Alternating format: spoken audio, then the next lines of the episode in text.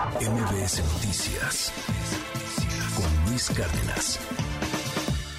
Y tengo en la línea telefónica, le aprecio mucho a don José Refugio Rodríguez, al licenciado don José Refugio Rodríguez, el abogado del Chapo Guzmán, que me tome esta llamada telefónica.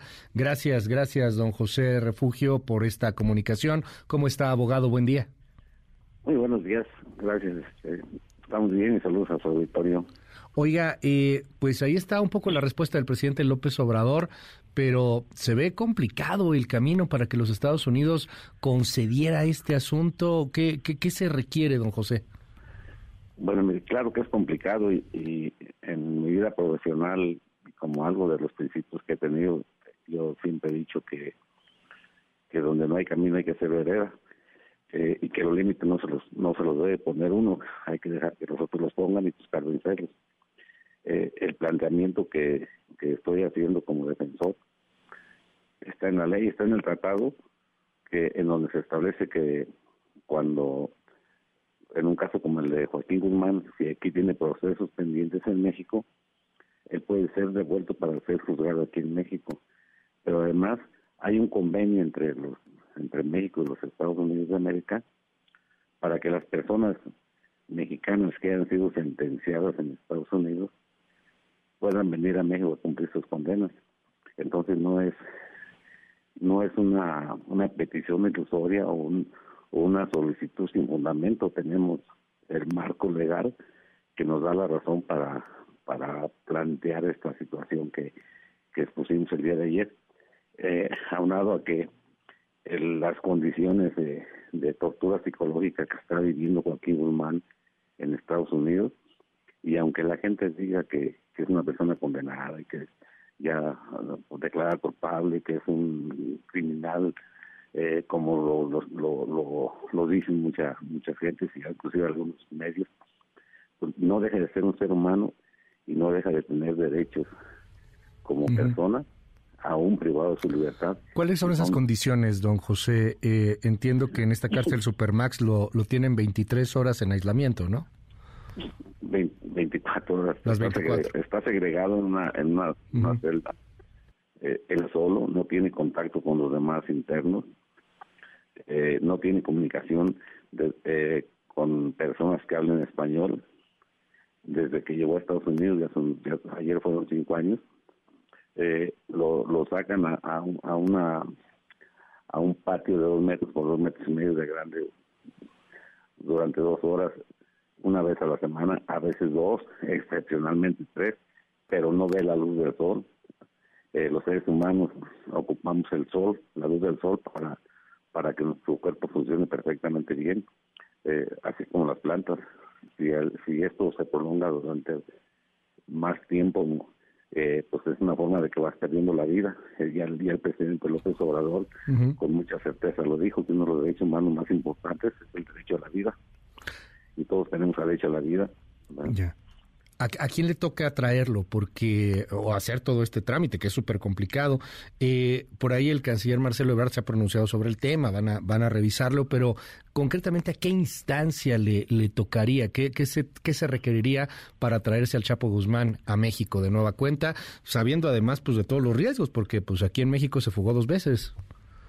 Eh, tendremos que hacer los planteamientos ante la Secretaría de Relaciones Exteriores para para que cuestiones adecuadas necesariamente debe ser la Cancillería mexicana debe ser el secretario de Relaciones Exteriores que es el que representa a, México en la política exterior entonces tendría que ser por su conducto y, la intervención del embajador de México en los Estados Unidos. Por eso hicimos el planteamiento ante ante el embajador Montezuma que recuerde usted hay algún eh, antecedente de que esto haya sucedido, de que se haya traído a una persona condenada en los Estados Unidos a compurgar su sentencia aquí a nuestro país? Hay muchos casos, muchos, muchos ¿Ah, casos. Sí, sí, hay muchos casos. Hay, es un convenio de intercambio de, de, personas. Si, ahorita le deje, deje citarle el precepto de, es el, primer artículo del convenio, pues se lo, aquí ya. digo, lo tengo a la vida a la mano. Pero ya ha pasado, pues, o sea que alguien que está sentenciado allá en Estados Unidos a través de este convenio se lo traen a México y aquí continúa continúa su, su condena. sí, existe, existe el marco jurídico. Específicamente hay un tratado entre los Estados Unidos mexicanos y los Estados Unidos de América sobre la ejecución de sentencias penales. Ahí se establece que las, las penas impuestas en los Estados Unidos mexicanos, en Unidos mexicanos a nacionales de los Estados Unidos de, América o, al, o en viceversa, eh, eh, pueden ser extinguidas en, penales de Estados Unidos o en penales de México. En el caso de los mexicanos que, que fueron sentenciados en Estados Unidos, ellos pueden ser traídos a México para que compurguen la pena en territorio nacional. Oiga, eh, déjeme preguntarle algo también. Eh, el, el, el Chapo, eh, don Joaquín Guzmán Loera, sabe de la detención de su hijo, sabe de las condiciones en las que está su hijo aquí en México, ¿sabe algo de ese tema? Necesariamente tiene que saber porque yo sé que él tiene una televisión que en el que ve los canales mexicanos. Entonces, eh, esta fue una noticia que trascendió fuera de México y debe estar integrado yo. Como le digo, yo no tengo comunicación directa con Joaquín Guzmán, yo la, la información que la recibo es a través de la abogada Mariel y una de sus hermanas.